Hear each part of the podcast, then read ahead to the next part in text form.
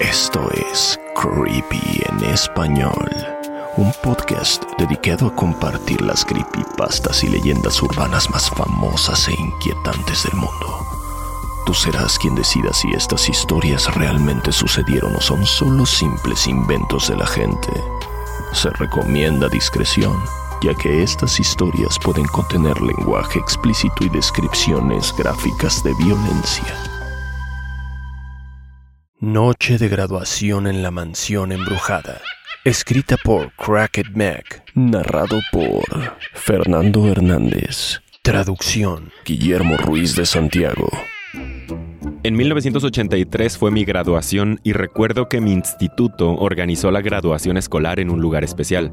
Ese lugar fue Disneylandia. Si alguna vez has ido a Disneylandia en la noche, sabrás lo divertido y lo loco que puede llegar a ser. Ya que el parque permanece abierto hasta muy tarde, el personal está más relajado y hay muchas oportunidades para meter alcohol de contrabando. Si juntas un parque de diversiones y un grupo de adolescentes, las cosas pueden ponerse bastante locas. Mis dos amigos, Mike y Karen, y yo, estábamos bastante emocionados. No era la primera vez que íbamos, pero se sentía como si lo fuera. La emoción se sentía en el aire. Y al llegar el atardecer, tuvimos una idea. A lo lejos se podía ver la mansión embrujada, asomaba por encima de los árboles. El sol acababa de ponerse y el cielo tenía un tono naranja y rosado. Recuerdo que fui yo quien señaló lo espeluznantemente bello que se veía todo, así que se nos ocurrió hacer una apuesta pasar la noche en la mansión embrujada.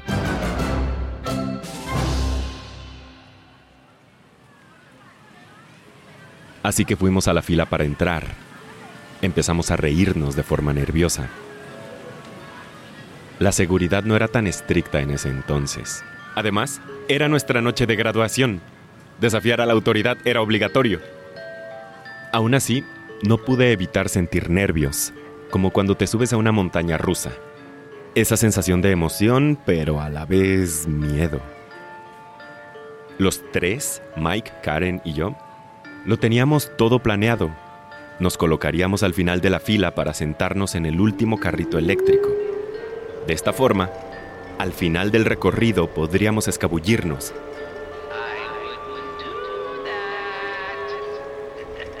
Recorrimos la atracción con normalidad. Haciendo bromas y chistes sobre todas las habitaciones hasta que llegamos a la última. Salimos del carrito eléctrico y nos escondimos entre las puertas automáticas de salida. Todos salieron. Las puertas se cerraron y nos dejaron dentro. Soltamos una carcajada al darnos cuenta que lo habíamos conseguido. Debimos de pasar una hora más o menos allí abajo, riéndonos cada vez que oíamos los pasos y las voces de las personas desprevenidas que salían de la atracción. Karen incluso trajo algunos bocadillos para pasar el rato. Con el tiempo, todo empezó a quedarse muy callado. Karen señaló que empezaba a reinar un inquietante silencio. Aparte de los espeluznantes sonidos ambientales, no había más gente saliendo de la atracción. Mike sugirió que tal vez el parque ya había cerrado pero no tenía sentido ya que nuestra noche de graduación iba a durar hasta el amanecer. Me ofrecí a subir de nuevo y echar un vistazo. Cuando lo hice, vi que no había nadie, ni siquiera trabajadores de Disney. Cuando se lo dije a Mike y Karen, decidieron subir conmigo. Todos los carritos automáticos que transportaban gente estaban vacíos. Y no había ni una persona a la vista. Era extraño por no decir otra cosa.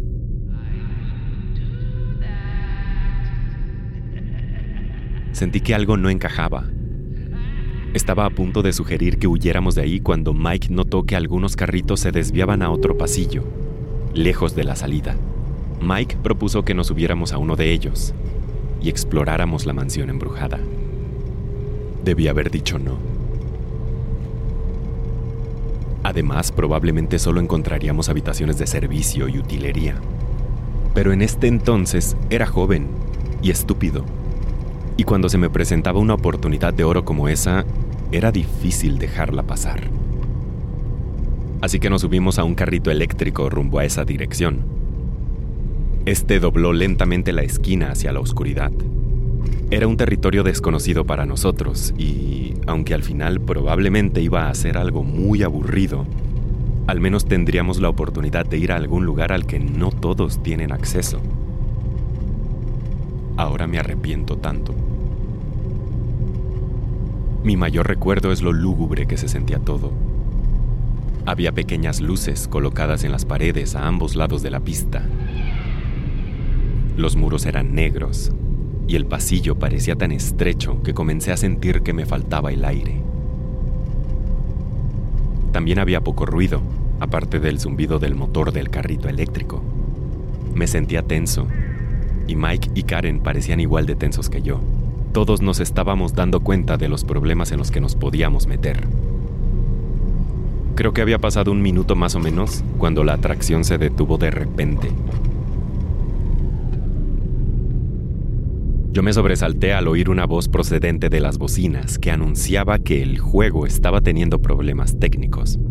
Unos fantasmas juguetones han interrumpido nuestro recorrido, dijo la grabación. Por favor, permanezcan sentados. Continuaremos en un momento. Unos fantasmas juguetones Nos reímos nerviosamente. Esperamos impacientes a que el recorrido Por continuara. Favor, permanezcan sentados. Continuaremos en un momento. Pasaron alrededor de 15 minutos.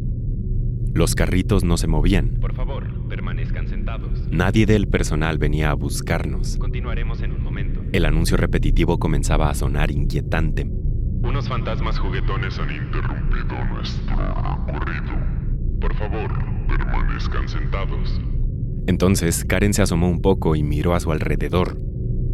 Descubrió una puerta. Estábamos tan desesperados que decidimos bajarnos del carrito y dirigirnos a ella. La empujé para abrirla y reveló una escalera metálica que bajaba a un lugar aún más oscuro, con unas luces en los extremos que iluminaban tenuemente. Mientras bajábamos, llegué a pensar que seguramente llegaríamos a los famosos pasillos subterráneos que conectan a todas las atracciones de Disney, pero no fue así. Al final de las escaleras había una puerta cerrada con un cartel que decía solo personal autorizado. También decidimos entrar y nos sorprendió encontrar un pasillo decorado.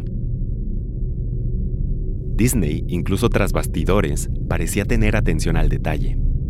Tenía papel tapiz de color morado y artefactos que parecían velas con telarañas falsas. Varias puertas se encontraban en los extremos con el letrero de utilería.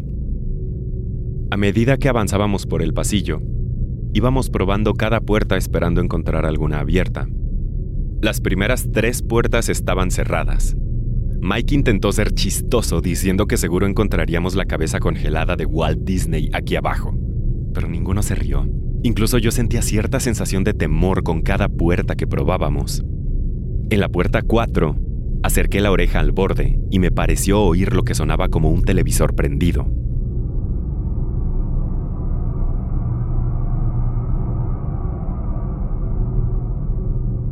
En la quinta puerta me di cuenta de que las velas falsas que la adornaban parpadeaban más que el resto.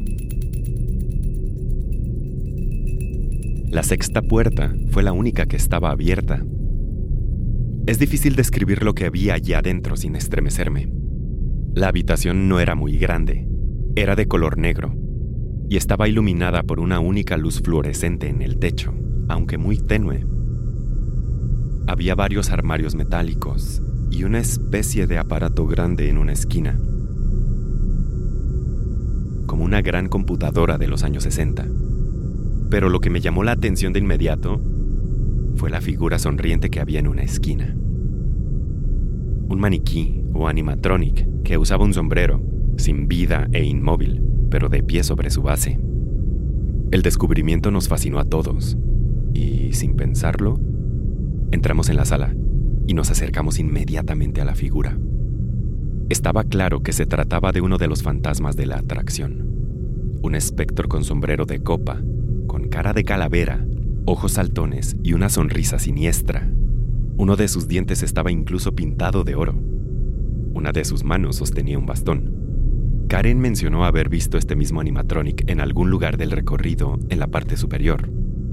Estaba apartando la vista de la figura para mirar los armarios cuando la luz fluorescente se apagó, dejándonos en total oscuridad. Mike jadeó, Karen gritó, y yo estaba tratando de alcanzarlos en la oscuridad cuando escuché un peculiar zumbido. Se encendió otra luz, esta vez una luz verde que iluminaba al muñeco mostrando su tétrica sonrisa. Después, la luz volvió a apagarse. Me di la vuelta y me tambaleé por la habitación, dispuesto a salir de allí, buscando a tientas la puerta. Oí a Karen y Mike detrás de mí. Intenté empujar la puerta para abrirla y salir de allí, pero no se abrió. Alguien se estrelló contra mi espalda en la oscuridad e hizo que me golpeara con fuerza. Estaba aturdido pero no herido. Escuché a Karen gritar. Eso avivó aún más mi adrenalina. Volví a tirar de la puerta y por fin se abrió. Salí al pasillo sin pensarlo dos veces, sin siquiera mirar atrás.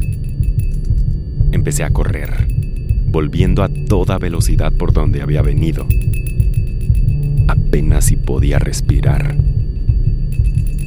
El pánico me hizo seguir adelante Oí pasos detrás de mí, probablemente de Mike y Karen.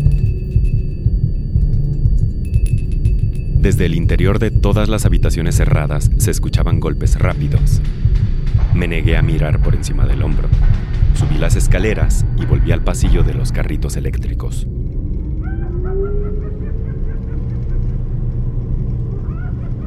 No sabía si subirme a uno de ellos, pero finalmente miré hacia atrás hacia la escalera de la que había salido. Pensé que Mike y Karen habían estado justo detrás de mí, pero no había nadie. Grité sus nombres. Mi voz resonó por las escaleras, pero no hubo respuesta. No fue hasta que oí pasos en la escalera metálica acercándose rápidamente cuando decidí subirme a un carrito y huir de ahí. El carrito me llevó de vuelta al recorrido usual de la mansión Pasé por la sala de los retratos y a la galería de los estiramientos. Ahí recordé que existía una salida de emergencia. La puerta estaba marcada con una señal color rojo que marcaba la salida. Sin dudarlo, la atravesé. Continué por un oscuro pasillo con luces que destellaban, simulando relámpagos y truenos. Me sentía muy desorientado, y fue ahí en medio de la confusión cuando lo vi. Era el muñeco de la sexta habitación el animatronic con sombrero de copa, con cara de calavera, ojos saltones y sonrisa siniestra. El muñeco estaba justo en medio del pasillo, entre la puerta de salida y yo. Retrocedí instintivamente. La figura estaba iluminada tenuemente. Yo estaba convencido, muy convencido, de que esa cosa iba a cobrar vida de repente y que iba a correr tras de mí. Pero no lo hizo. Me quedé congelado, intentando averiguar a dónde ir. No quería acercarme al muñeco, pero tampoco quería volver. Grité el nombre de mis amigos. Tal vez me estaban jugando una broma pero nadie respondió. Entonces oí un lamento. Podría haber sido un lamento humano. Parecía salir del muñeco. No sé si la iluminación cambió o mis ojos acostumbraron a la oscuridad, pero poco a poco pude empezar a distinguir con claridad la cara del muñeco. No parecía un maniquí, parecía la cara de un hombre de carne y hueso, que me miraba directo a los ojos, con una mirada suplicante.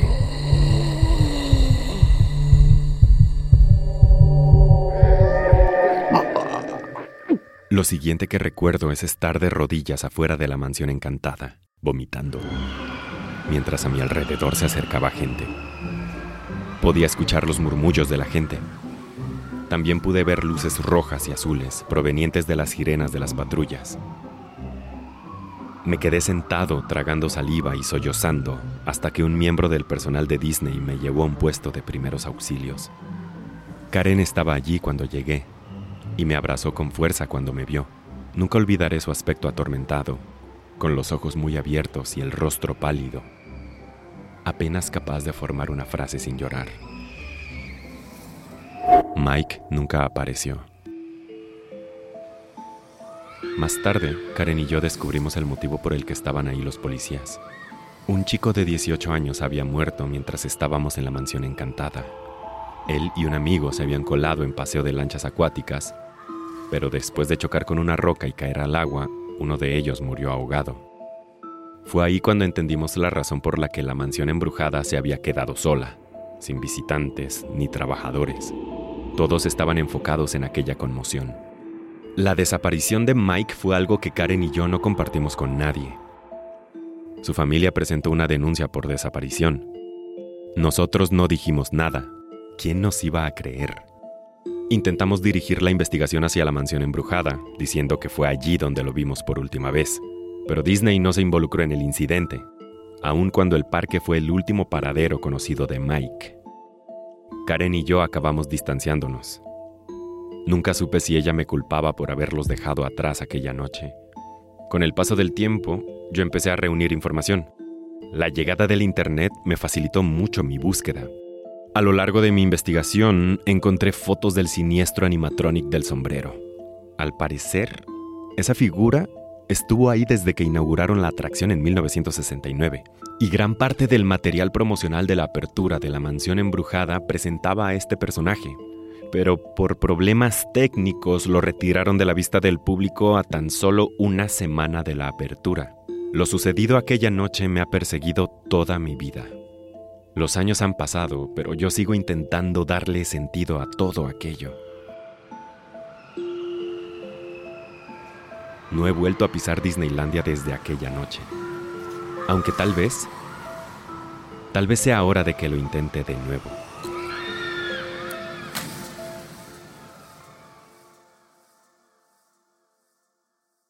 Google Maps. Narrado por Ginette Zavala. Traducción. Ginette Zavala. Hace unos años tuve un accidente de coche que me dejó en silla de ruedas.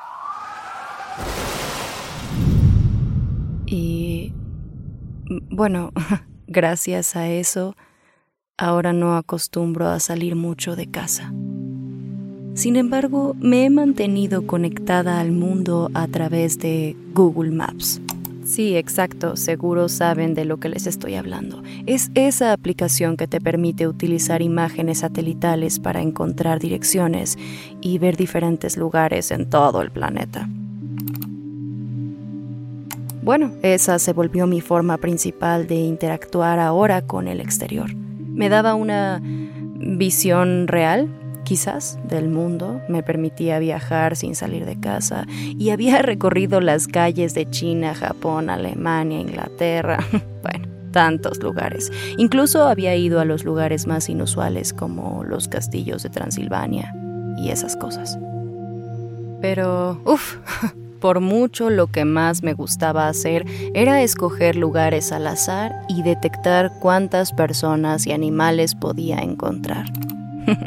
Los rostros de las personas siempre estaban difuminados, una práctica que Google Maps hace para proteger la identidad de las personas. Pero aún así era agradable ver gente disfrutando de la vida, caminando sin preocupación alguna. Ah, eh, ella, por ejemplo, esta que se ve aquí, sí, ella se ve que tiene buen gusto. Me dije a mí misma cuando vi a una mujer caminando por las calles de Tokio. Hice zoom y me fijé en el bolso gris de correa morada que llevaba colgando de su hombro. Su cabello era castaño oscuro y colgaba sobre sus hombros. Llevaba unos tenis rojos. Caminaba de forma relajada. Hmm. Apuesto a que si hubiera podido ver su cara, habría visto una sonrisa.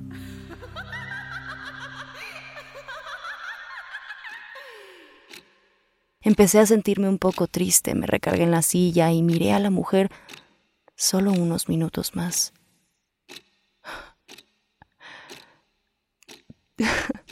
Deseé poder estar ahí, caminando, tan despreocupadamente como ella. Pero yo, en cambio, me encontraba atrapada en esta silla para siempre.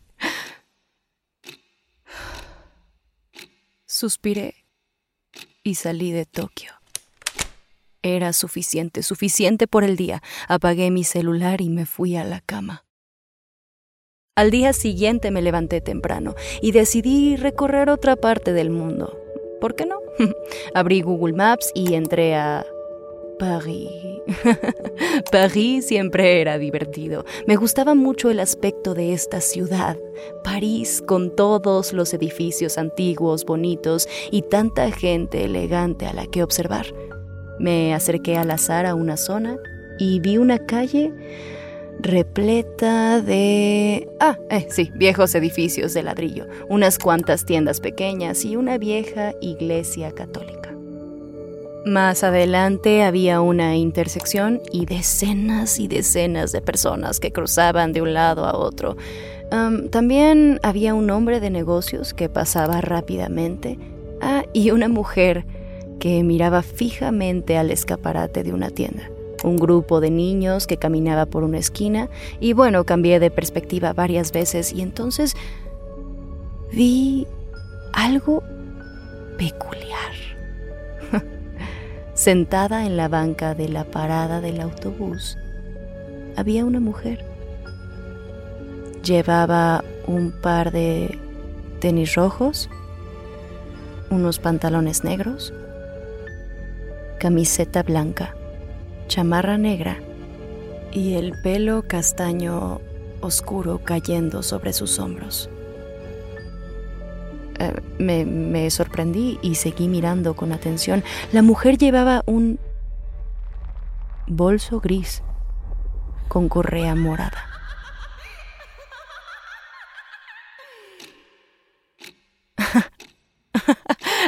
Esto no, no, esto es una locura, pensé.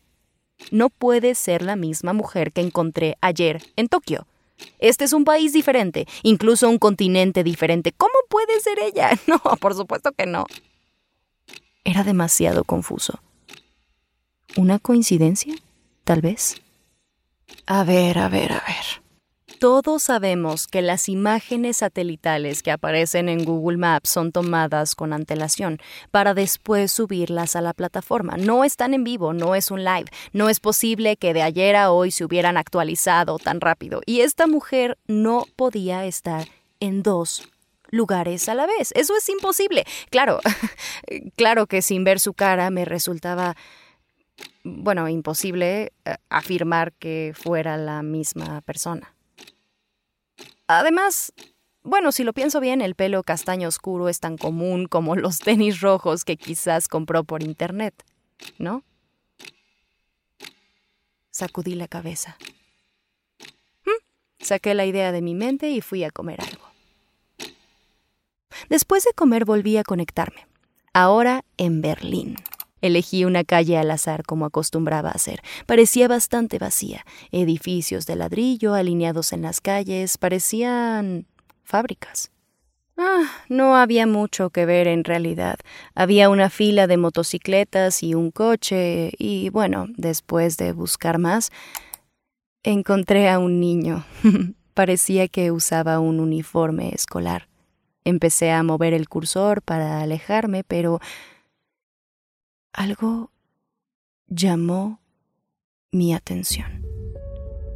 Di clic y entonces vi esos malditos tenis rojos otra vez. Misma ropa, mismo color de cabello. La mujer estaba de pie en una esquina a punto de cruzar la calle.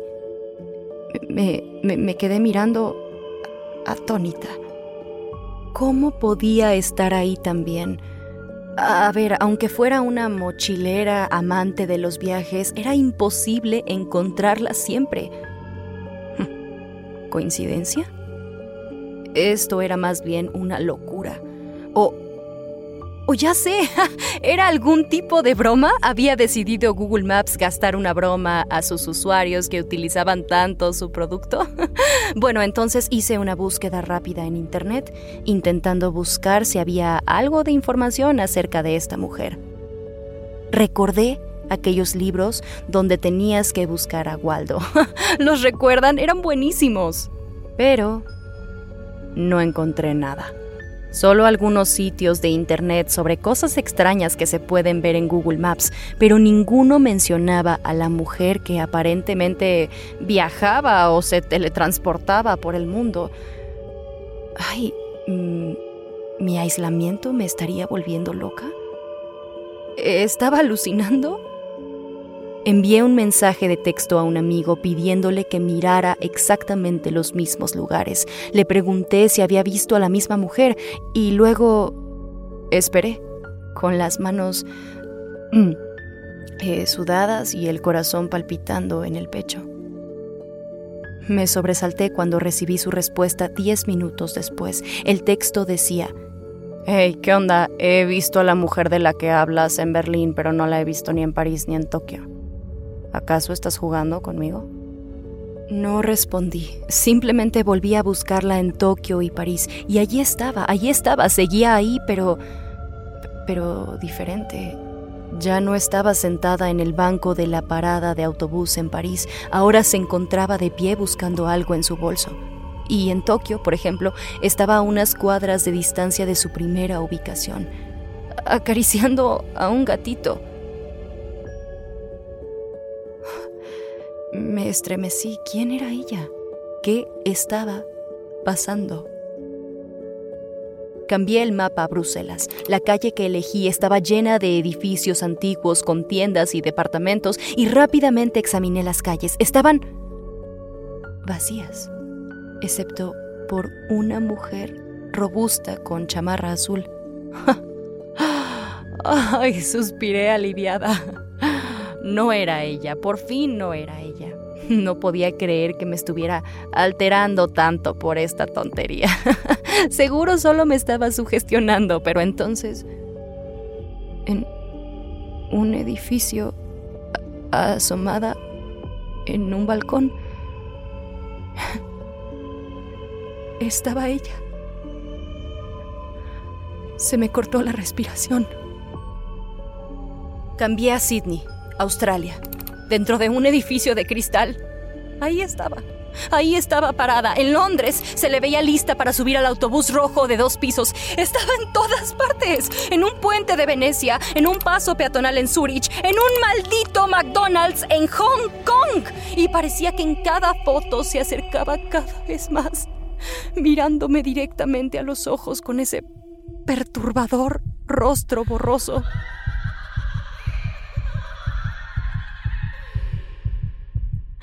Mi corazón se sentía como un tambor. No podía recuperar el aliento. No, no sabía qué hacer. No podía llamar a la policía. Debía enviar capturas de pantalla a Google. ¿Y ellos qué iban a hacer? ¿Yo qué debía hacer? Apreté los puños con fuerza y cerré los ojos. ¿Quién era ella? Me estaba siguiendo ¿O acaso era yo la que la estaba siguiendo? deseaba con toda mi fuerza ver la expresión de su rostro, conocer su cara. Quería levantarme de la silla y correr. En cambio, tecleé el nombre de mi ciudad y me dirigí a una calle al azar a un par de kilómetros de mi casa. y sí, claro, ahí estaba ella, de pie, saliendo de un parque, mirando directamente a la cámara directamente a mí. Sentí que iba a vomitar. Estaba cerca de mí, casi podía sentirla y me estaba observando. Venía por mí, pero ¿qué diablos estaba buscando? ¿Qué quería? Tecleé el número de mi edificio, pude ver el exterior. El estacionamiento estaba lleno de coches y se alcanzaban a ver algunos cuantos niños en el patio. La busqué, la busqué por todas partes. No estaba en el estacionamiento, ni en las aceras, ni escondida entre los edificios, ni de pie en el patio. Incluso busqué en cada uno de los coches, detrás de los arbustos y en cada una de las ventanas borrosas, y ella no estaba. No estaba.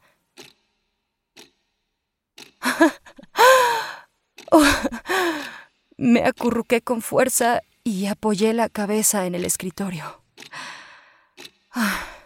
Sabía que este lugar era seguro. Mi lugar era seguro. No saldría de mi departamento nunca y tampoco volvería a usar Google Maps. No quería volver a verla. Intenté sonreír, pero una lágrima se deslizó por mi cara. Estoy a salvo. Estoy a salvo. Me dije en un susurro. Estoy a salvo. Repetí en voz alta. Comencé a tranquilizarme. Mientras lo decía, llamaron a la puerta. Un escalofrío me recorrió la espalda. Decidí revisar la cámara instalada en la entrada principal, la que me permitía ver el exterior de mi departamento.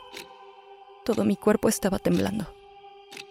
Miré la transmisión de la cámara en mi computadora y pude ver a una mujer con camisa blanca, pantalones negros y chamarra negra Llevaba un bolso gris con una correa morada. Y también llevaba unos... unos... tenis rojos. Estaba mirando directamente a la cámara, pero su cara seguía siendo completamente borrosa. Y antes de que yo pudiera lanzar un grito, la escuché abrir la puerta.